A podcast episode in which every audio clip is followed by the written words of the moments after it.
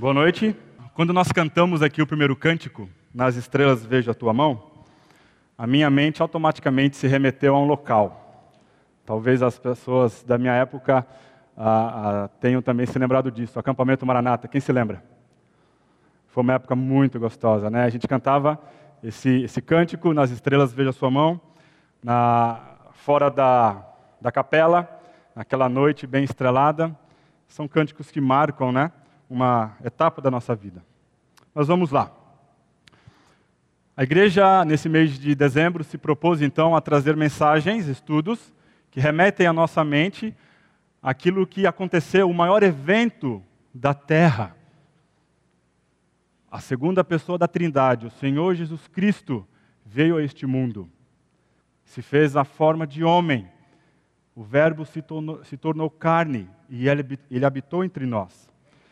E o tema então da. Agora a gente está com esse ah, hábito né, de colocar título nas mensagens.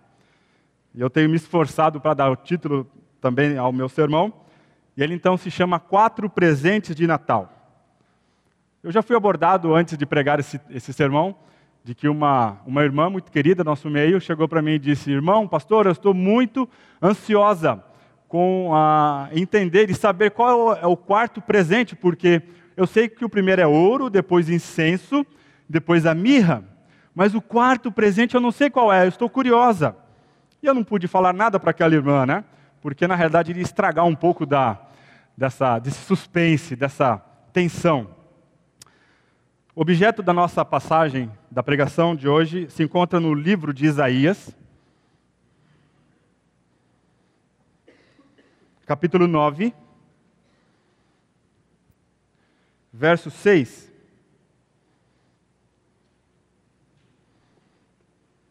Isaías, capítulo 9, versículo 6.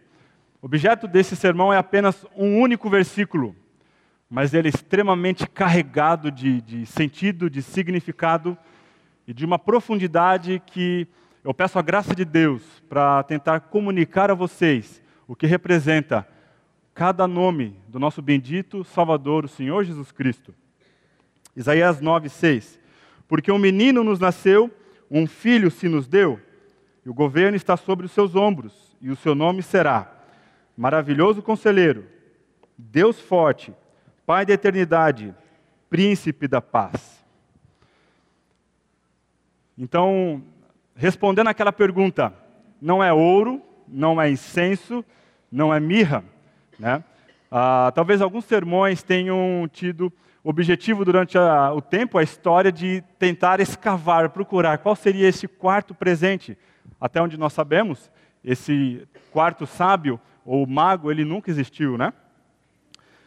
Mas eu estou pensando aqui neste profundo versículo, ah, no grande texto do nono capítulo de Isaías, no qual a vinda do Senhor Jesus Cristo e a natureza de seu ministério antecipado são enunciadas em quatro grandes frases, que também são seus nomes: Maravilhoso Conselheiro, Deus Forte, ou Deus Poderoso em algumas traduções, Pai da Eternidade, Príncipe da Paz. O verso é um anúncio de nascimento, mas é surpreendentemente diferente de qualquer outro anúncio de nascimento que já tenha sido feito por qualquer pai. Eu me lembro de quando a minha esposa foi dar a notícia ah, que ela estava grávida. Foi um tanto quanto engraçado, porque nós, havíamos, ah, nós estávamos tentando, e rapidinho ela ficou grávida, e o homem não sabe quando a mulher engravida, né? Tem todo aquele processo. Então, ela, suspeitando de uma possível gravidez, ela comprou aqueles testes de farmácia, onde ela coleta a urina, coloca ali aquele, aquele teste, né? E ele então ah, te dá as cores, e em função daquelas cores você então tem uma resposta, uma possibilidade, né? E ela chegou para mim: Olha aqui como é que tá. Tremendo, né? E adivinha onde eu segurei? A risada de vocês ah, realmente comprova o que eu fiz, né? Eu meti a mão onde estava o xixi. Né? Então, esse primeiro anúncio do nascimento da minha filha foi muito engraçado, né? Eu segurei no lugar errado. Existem outras pessoas que fazem todo um, um, ah, um anúncio elaborado. Ah, muitas formulações muito bem elaborados quando eles comunicam o nascimento de uma criança. Se você prestar atenção, então, nos anúncios, na sua própria família, né? Ah, você pode ter notado que eles têm uma variedade de estilos e formas.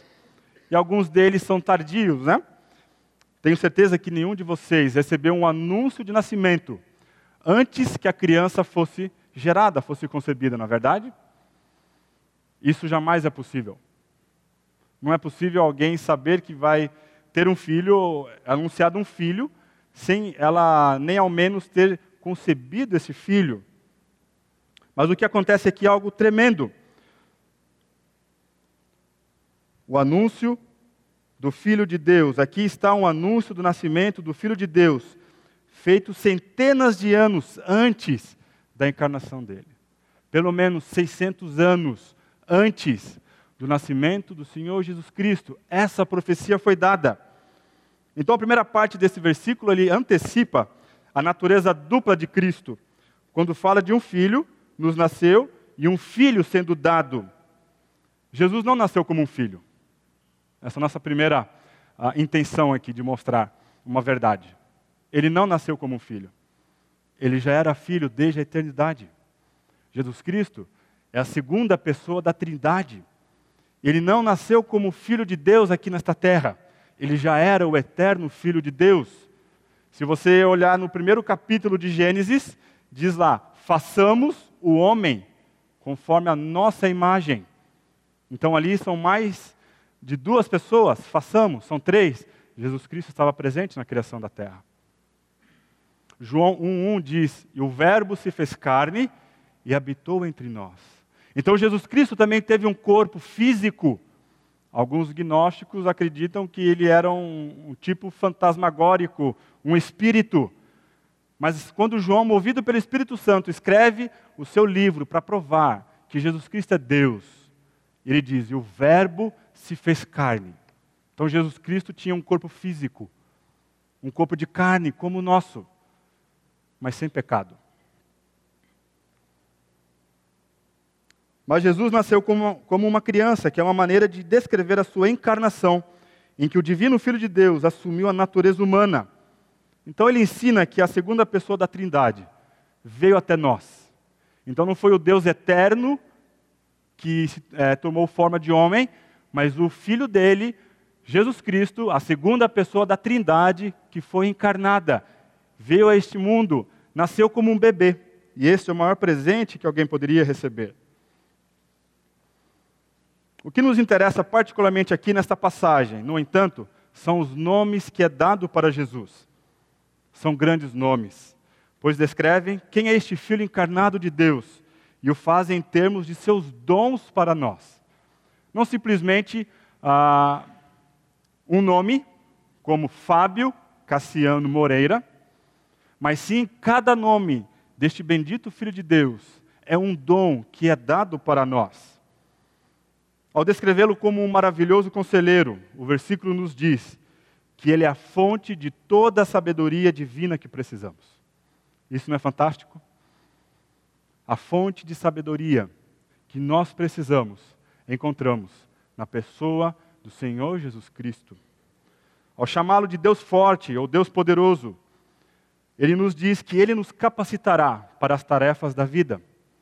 Certamente há pessoas aqui neste auditório que têm estado cansadas em sua tarefa, seja ela qual for, como profissional, talvez como um pai, como uma mãe, seja qual for, essa mensagem certamente irá dar um alívio, um consolo e um conforto para você.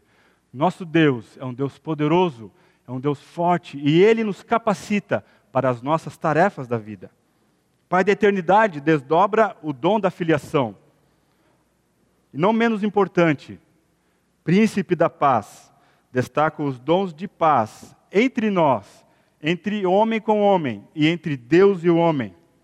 Agora, uma pergunta: o que você faz quando você ah, ah, sabe que vai nascer um neném? Se você é alguém próximo da família, quando esse neném nasce, o que você faz? Você leva um presente, não é verdade? Não é assim? É? Ah, se o filho é o primeiro filho, então você leva um presente. Mas se a família ah, que desse neném nasceu tem um filho ou um irmão, uma irmã mais novo, aliás, mais velho, o que você faz? Bom, a gente leva dois presentes, porque os mais velhos não fiquem magoados ou com ciúmes. Né?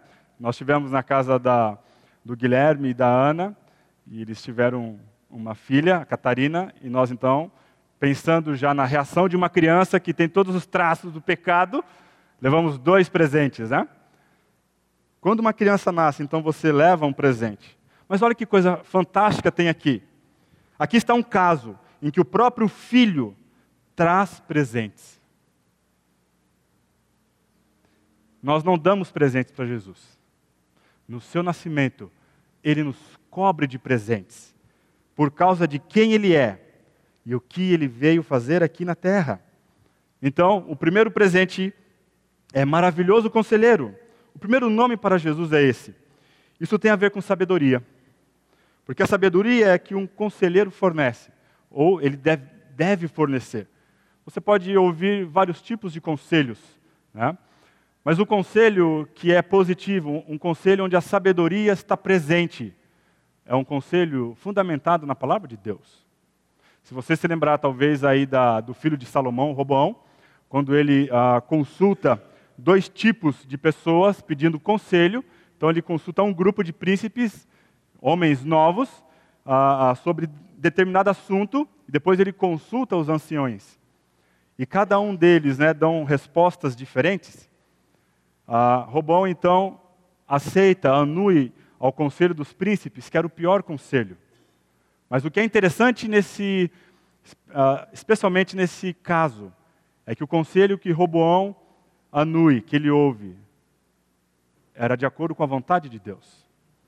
Deus havia dito que ele iria dividir uh, o reino de Israel.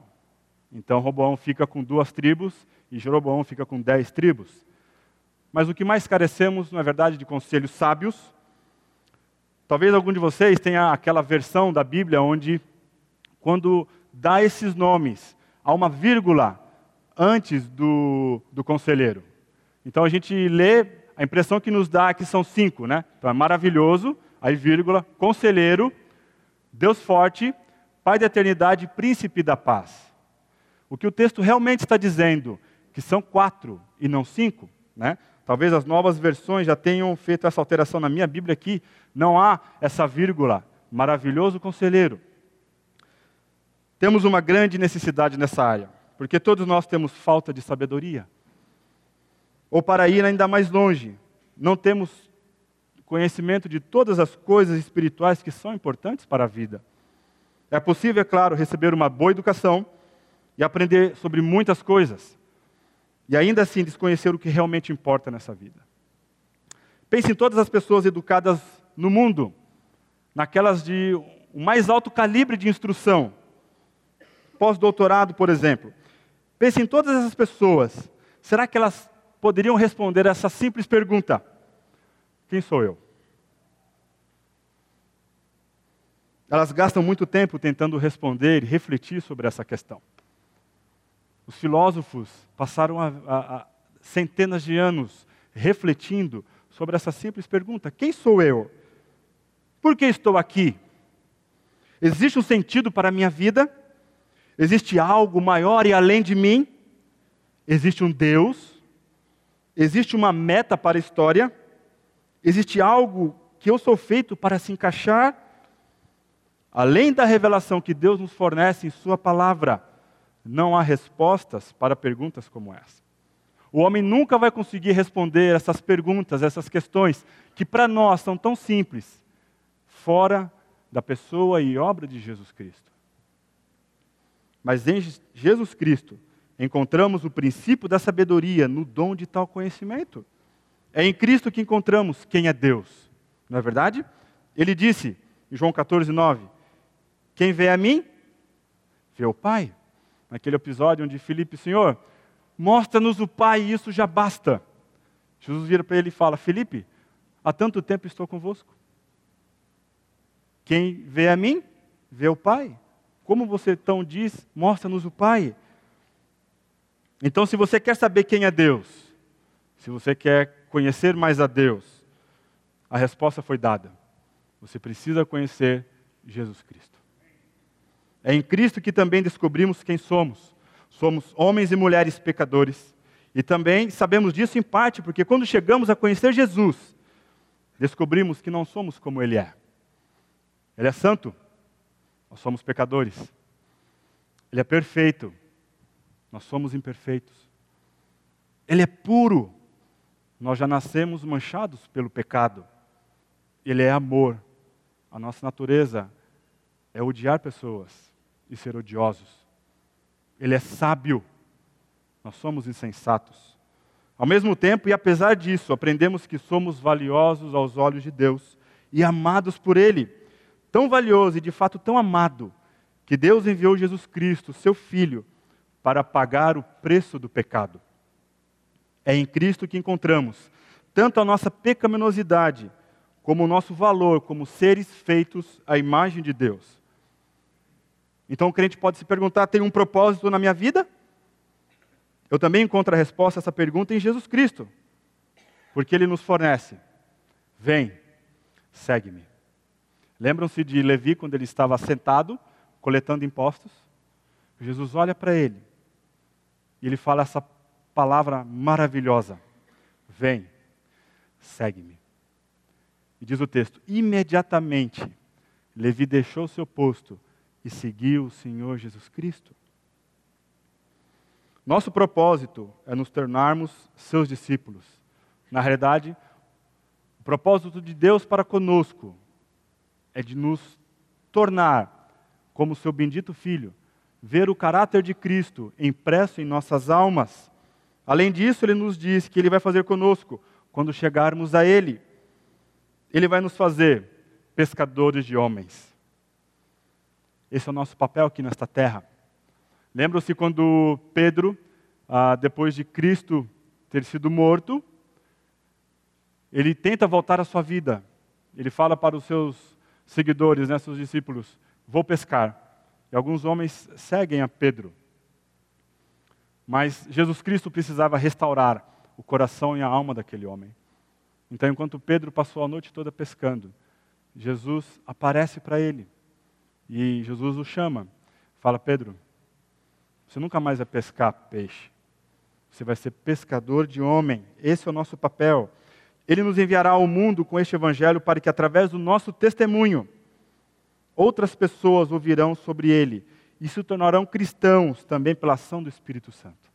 O meu papel, o seu papel aqui nesta terra, meu irmão e minha irmã, é sermos difusores do evangelho da graça de Deus. Deus não nos chamou apenas para crermos nele. Deus não nos chamou apenas para aliviar o nosso sofrimento. Vai além disso. Enquanto caminharmos por esta terra, o nosso papel é obedecer aquele grande comissionamento. Fazer discípulos, ensinando-os a guardar todas as coisas, batizando-os em nome do Pai, do Filho e do Espírito Santo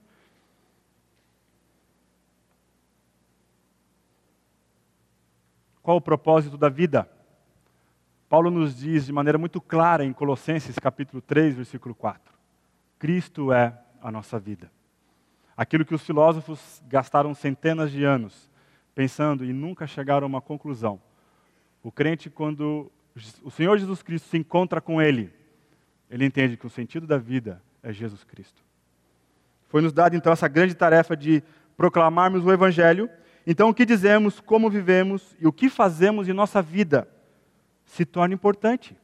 Meus irmãos, as pessoas olham para vocês, aqueles que não conhecem a Cristo, o seu olhar é direcionado para nós. Como nós iremos reagir a determinada circunstância? Como iremos responder a determinadas informações? Uma perda de emprego, a perda de um ente querido, coisas que, ah, para uma pessoa sem Cristo, ele entraria em pânico. O mundo olha para nós. Hoje enfatizamos muito o conhecimento. Né? Então, eu quero deixar algo claro para vocês: que sabedoria não é conhecimento. Alguém pode ter grande conhecimento, a, a ter estudado muito, ter algum título, um pós-doutorado, mas isso não quer dizer que ele é alguém sábio. Ah, quando eu trabalhava na, na fábrica, normalmente no início do ano, a gente recebia ah, vários engenheiros que acabaram de se formar. Né? E muitos naquela arrogância né, de sou engenheiro, manjo tudo. Né? Então a gente conduzia aquela criatura para a área produtiva, era apresentado para ele um problema e ele não conseguia resolver. Isso é, é um tanto quanto óbvio, né? A sabedoria é quando a gente sabe colocar em prática algo que nós conhecemos. Eles ainda precisam ganhar essa experiência, eles precisam ainda ganhar prática. Eles possuem uma mente cheia de conhecimento, mas ainda não sabem como lidar. A sabedoria é pôr o conhecimento em prática também. Ele pode saber certas coisas, ele pode até saber fazer um bom trabalho, mas exatamente o que ele deveria fazer é isso que lhe falta. Se nós olharmos para o ministério de Cristo, Cristo passou o seu tempo com seus discípulos, ensinando-os a como deveriam agradar a Deus, como deveriam fazer o seu trabalho, como eles deveriam aplicar aquilo que ele sabia. É aqui onde o Senhor Jesus Cristo tem um ministério especial para nós. E ele tinha para os seus discípulos em seus dias. Ele estava ensinando-lhes. Sim, eles estavam aprendendo muito com ele. Mas o que realmente estava fazendo era transmitir sabedoria divina para aqueles homens. O tempo que Jesus passou aqui na terra com aqueles discípulos era para transmitir a eles a sabedoria divina, a sabedoria de Deus, o conhecimento do Senhor Jesus Cristo. Além disso, quando estava prestes a ser tirado do mundo, ele se volta para aqueles homens e dá uma grande promessa. Ele disse: Eu vou junto ao Pai, mas vou enviar alguém para vocês, para estar com vocês para sempre. Quem é essa pessoa? O Espírito Santo. Que é uma palavra traduzida, né? É Paráclitos, que é consolador ou advogado. Eu fiquei um pouco intrigado quando eu vi esse termo advogado. Mas o advogado que ah, aquela palavra significa, né, é uma pessoa que é chamada ao lado de outro para ajudar. Então o que Cristo está fazendo? Ele está indo aos céus, ele está voltando à destra do Pai, mas ele não nos deixou desamparados, sem sabedoria. Ele deixou o Espírito Santo, que habita em cada pecador arrependido. E esse Espírito Santo, o ministério dele, é de uh, ministrar a palavra de Deus e fazer lembrar aquilo que Jesus Cristo nos tem ensinado. A verdadeira sabedoria, então, consiste em conhecer o Senhor Jesus Cristo. Meus irmãos, se você quer ser sábio, se você tem almejado encontrar sabedoria, a única forma de você encontrá-la é conhecer o Senhor Jesus Cristo. É ficar ao lado dele. É você se levantar pela manhã e entender que você precisa fazer algo extremamente urgente. Não é ir, ao banheiro fazer o número um. Mas você tem uma necessidade de estar junto desse bendito Salvador. É você gastar tempo em oração com este homem. É você conhecer a mente, conhecer quem ele é, o que ele veio fazer aqui na terra não somente ter um conhecimento intelectual de Cristo, mas penetrar na obra que ele fez por nós, naquilo que ele tornou possível quando ele foi cravado naquela cruz. Então, a verdadeira sabedoria consiste em conhecer este maravilhoso conselheiro, e esse termo maravilhoso quer dizer sobrenatural, divino. Agora vamos juntar. Esse sobrenatural conselheiro foi o presente que Deus deu a nós. O segundo presente de Natal que nós vemos ah, neste versículo é Deus forte. Ou seja, poder, porque Jesus é chamado de Deus poderoso, isto é, o Deus mais poderoso. Muitas pessoas estão no poder. Ah, e a questão do poder é algo que a gente pode entender com certa facilidade, né? Se você olha hoje ah, na política, por exemplo, alguns meses atrás, o mundo todo estava com os olhos voltados para os Estados Unidos, aguardando com expectativa quem iria assumir aquela cadeira de presidente da maior potência mundial. E eu creio que alguns aqui ficaram surpresos quando aquele eh, homem, Donald Trump, uh, foi eleito. No dia seguinte, o dólar dispara, não é verdade? A gente vê então, nós temos uma, uma percepção do que é poder. Quando alguém então está num cargo político, nós vemos que ele tem poder, ele pode sancionar leis, ele pode uh, vetar leis. A gente está agora passando por um período difícil com relação à aposentadoria. Quando eu, olhei para os critérios de aposentadoria, eu pensei, meu, eu tenho que ficar aqui na igreja por muito tempo. Porque se aposentar com 65 anos, ah, ah, eu já tenho que pagar para o Davi o INSS de hoje para ele conseguir se aposentar um dia, né? Então a gente tem uma ideia de que, ah, do que é poder. Nós também vemos poder nas pessoas que têm dinheiro, não é verdade? Elas conseguem tornar possível alguns desejos, elas, têm liberdade financeira, elas podem comprar um carro ah, que eles almejam, podem ter uma casa, um lugar que eles querem, não é verdade? E quando eu estive na, na Beneficência Portuguesa, e talvez alguns aqui não, não sabem disso, né? A Beneficência Portuguesa é o hospital privado maior da América Latina. É o maior hospital privado da América Latina, a Beneficência Portuguesa. E o dono da Beneficência Portuguesa perdeu dois filhos que lutavam, um contra uh, um câncer e o outro uh, com problemas cardíacos. Que coisa, né? o dono ah, de um grande hospital, que é referência em várias áreas da saúde. Não, o seu poder, aquilo que ele tinha, não foi suficiente para ele controlar a vida dos seus filhos.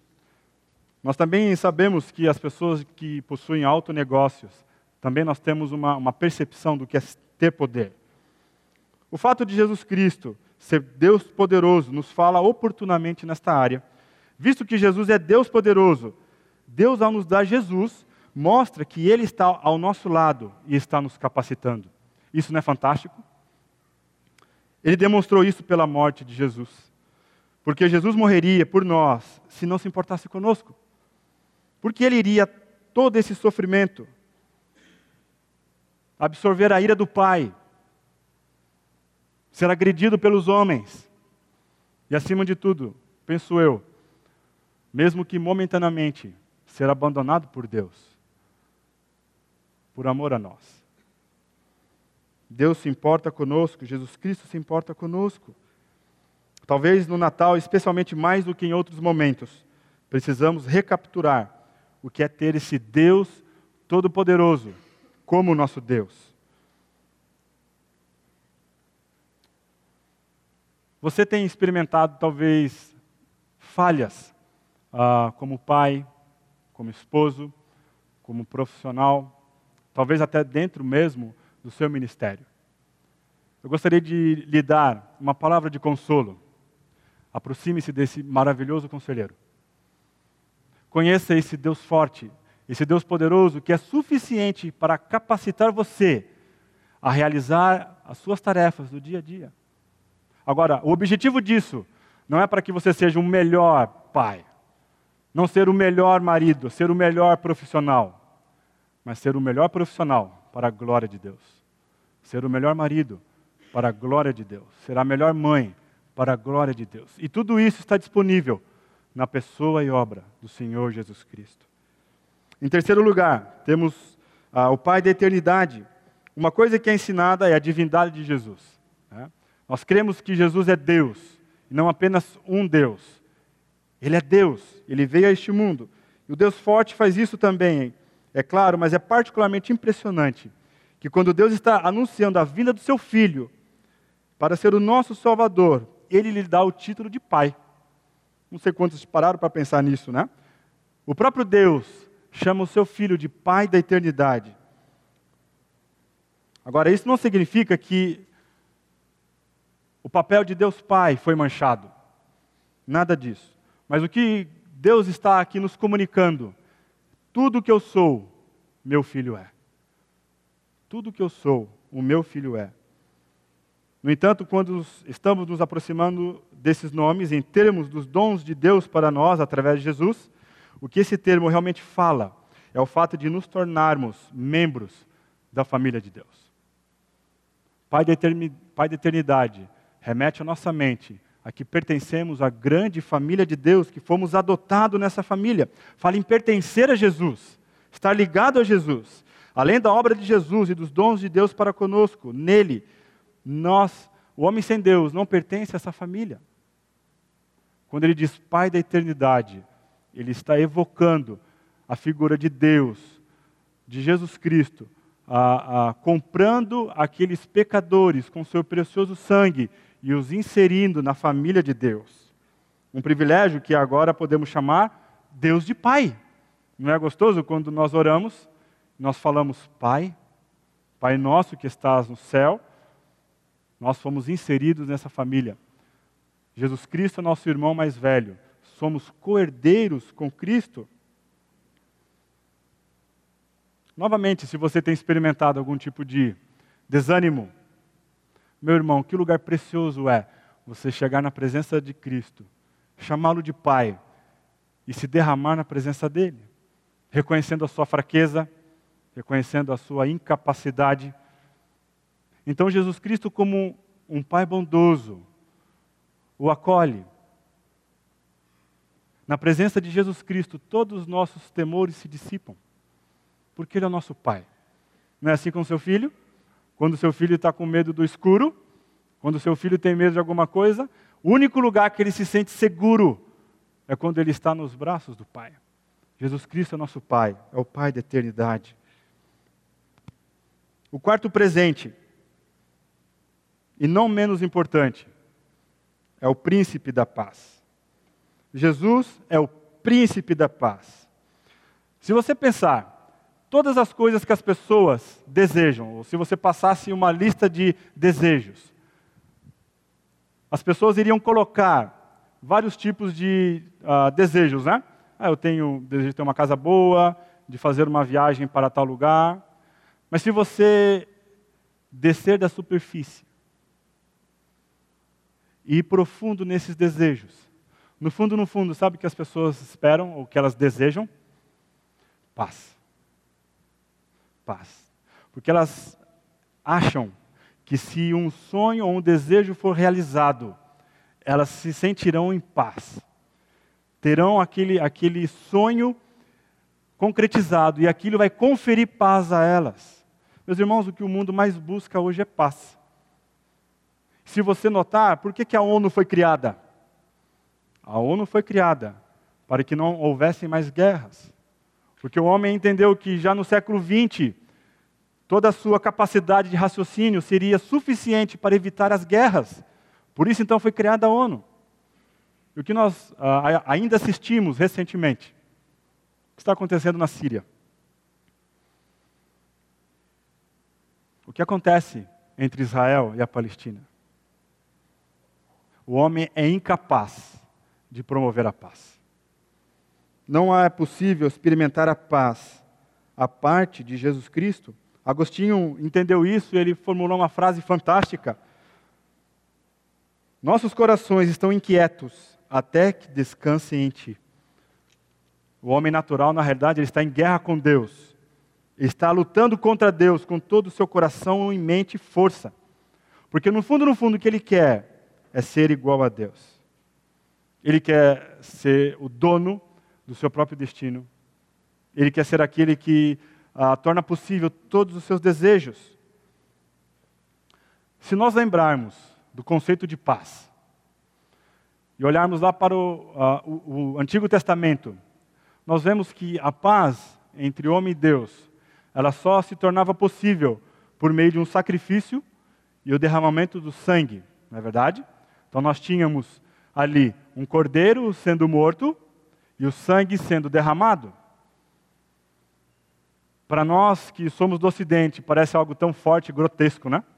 Por que, que uh, um inocente teve que dar a sua vida para que a paz entre eu e Deus fosse conseguida?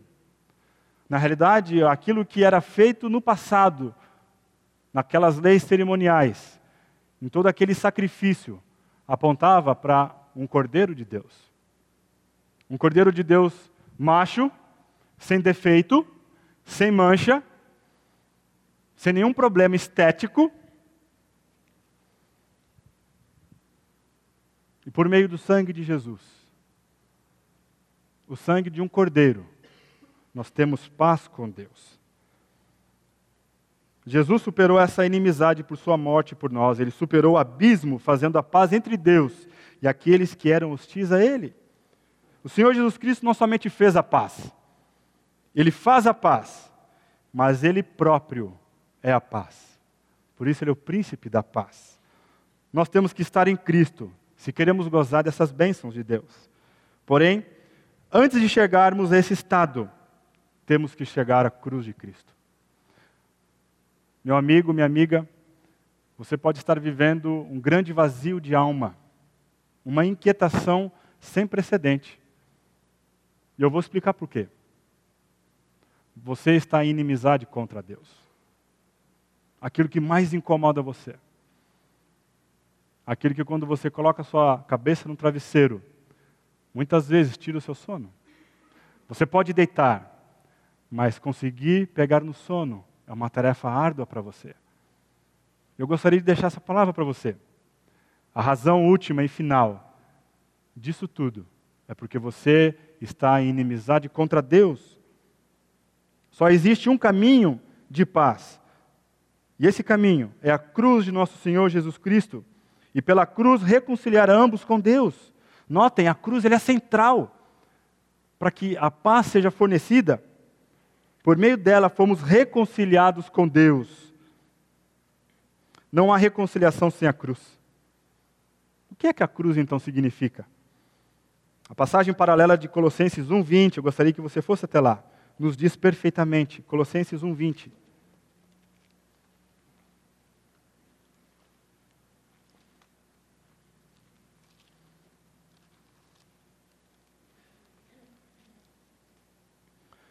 E que, havendo feito a paz pelo sangue da sua cruz, por meio dele reconciliasse consigo mesmo todas as coisas, quer sobre a terra, quer nos céus.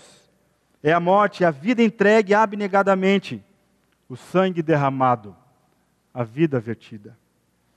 É como Cristo faz a paz, por isso ele é o príncipe da paz. É como se concretiza a reconciliação. Sem derramamento de sangue, não há remissão de pecados. Não há possibilidade de reconciliação sem a morte do Senhor Jesus Cristo na cruz do Calvário. E para haver reconciliação e a morte da inimizade, o sangue de um inocente teve que ser derramado. Quando Deus olha para um pecador redimido, ele não vê o pecado daquela pessoa, daquele homem, daquela mulher. O que ele vê é o sangue de um inocente cobrindo aquele pecador redimido.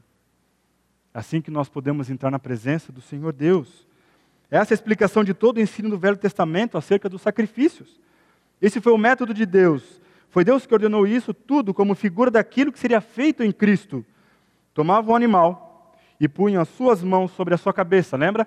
O sacerdote então chegava, alguém lhe trazia um, um cordeiro, um animal para o sacrifício. Aquele animal era então sacrificado e o sacerdote colocava as mãos sobre a cabeça daquele animal, imputando o pecado naquele animal. Quando Cristo foi cravado naquela cruz, ele recebeu todo o peso do nosso pecado. Quando a gente olha aqueles filmes que tentam retratar Cristo desfigurado, não foi por causa da agressão do homem que Cristo foi desfigurado. Ele foi desfigurado por causa do peso do meu pecado e do seu pecado. Ali, como Cordeiro de Deus, Deus colocou a mão sobre a cabeça de Cristo e imputou o pecado de todos os seus redimidos. Deus tomou os seus pecados e os seus e colocou sobre a cabeça de Cristo. E então, na qualidade de Cordeiro de Deus, Jesus foi morto não lhes imputando os seus pecados, porque aquele que não conheceu o pecado fez pecado por nós, para que nele fôssemos feitos justiça de Deus, pelo sangue da sua cruz. Pela cruz ele fez a inimizade, a inimizade contra Deus foi posta sobre Cristo, e ali ela foi eliminada.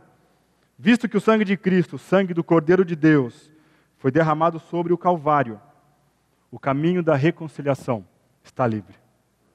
Então, ter paz não é experimentar ausência de conflitos, ausência de guerra, ausência de derramamento de sangue. Paz é quando duas partes que estavam separadas foram reunidas, foram reconciliadas. E quem tornou isso possível foi o nosso bendito príncipe da paz, o Senhor Jesus Cristo. Foi por meio do sangue dele que a inimizade foi morta. E novamente, temos acesso a Deus, a Sua presença. O sangue de Jesus, Jesus Cristo, seu Filho, nos purifica de todo o pecado. Agora, tendo recebido a paz com Deus, nós recebemos também outra coisa maravilhosa, outra bênção, a paz de Deus. Quando eu disse para vocês que o mundo olha para nós, quando enfrentamos situações difíceis, circunstâncias desfavoráveis, o mundo olha para o crente, aguardando como ele vai reagir quando essas situações o visitam. O crente é, é a única pessoa do mundo que, quando ele experimenta esse tipo de circunstância, de situação, é alguém que pode desfrutar da paz de Deus. Quando vemos, ah, bem recente, aquele velório dos jogadores da Chapecoense, era nítido muitas vezes o desespero, o pânico de certas pessoas. O crente não é, não é alguém que fica nesse estado. Ele sabe que Deus está no controle. Ele sabe que Deus ah, não dormiu quando aquilo aconteceu. Que aquilo não é uma evidência da incompetência de Deus, muito pelo contrário. Ele entende que Deus estava ali controlando. E ele nunca deixou de se importar com, aquela, com aqueles homens, com aquelas pessoas. O cristão é alguém que, frente a situações que facilmente iriam tiranizar, ele encontra calma, tranquilidade, ele experimenta a paz de Deus que excede todo entendimento. E esse é o ponto.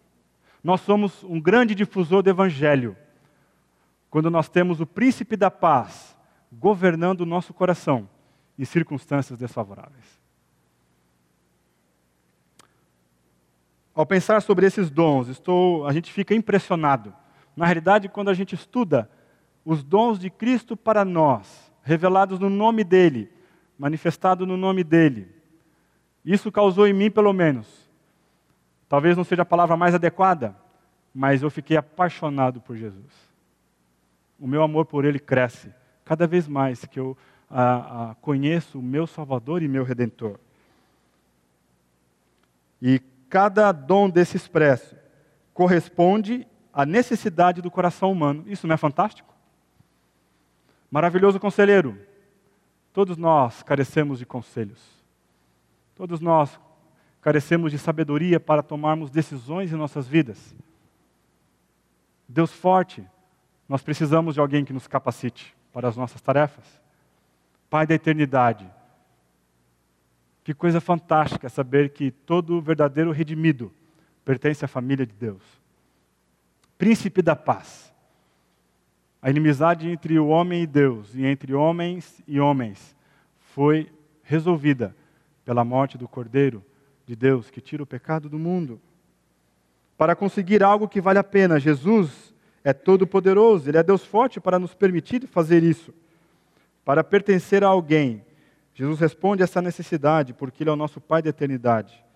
Através dele fomos trazidos à família de Deus. Para ser perdoado e estar em paz com Deus. Jesus é o príncipe da paz. Ele fez a paz para nós por sua morte quatro presentes de Natal. Eles são os maiores dons que qualquer um poderia ter ou desejar. O desejo, o desejo do meu coração é que você cresça em amor a esse bendito Salvador, Jesus Cristo. Quando Deus ele nos deu, foi uma resposta a todas as nossas necessidades do coração. E todas essas necessidades se encontram na pessoa e obra do Senhor Jesus Cristo. Amém? Baixe sua cabeça. Pai, que grande privilégio abrir a tua palavra e num único versículo podemos ah, ser desafiados e edificados por quem o teu filho é e aquilo que ele veio fazer. Pai, se, se existe alguém aqui que ainda não tem desfrutado dessa paz com Deus, que hoje seja o dia, ó Deus, do teu Santo Espírito agir na vida dessa pessoa ou dessas pessoas, manifestando que o nosso verdadeiro e único Deus da paz é o Jesus Cristo.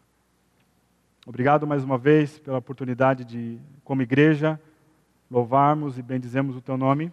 Pedimos a Deus que o Senhor nos despeça em paz para as nossas casas. É isso que queremos e pedimos no precioso nome de Jesus, o nosso príncipe da paz. Amém.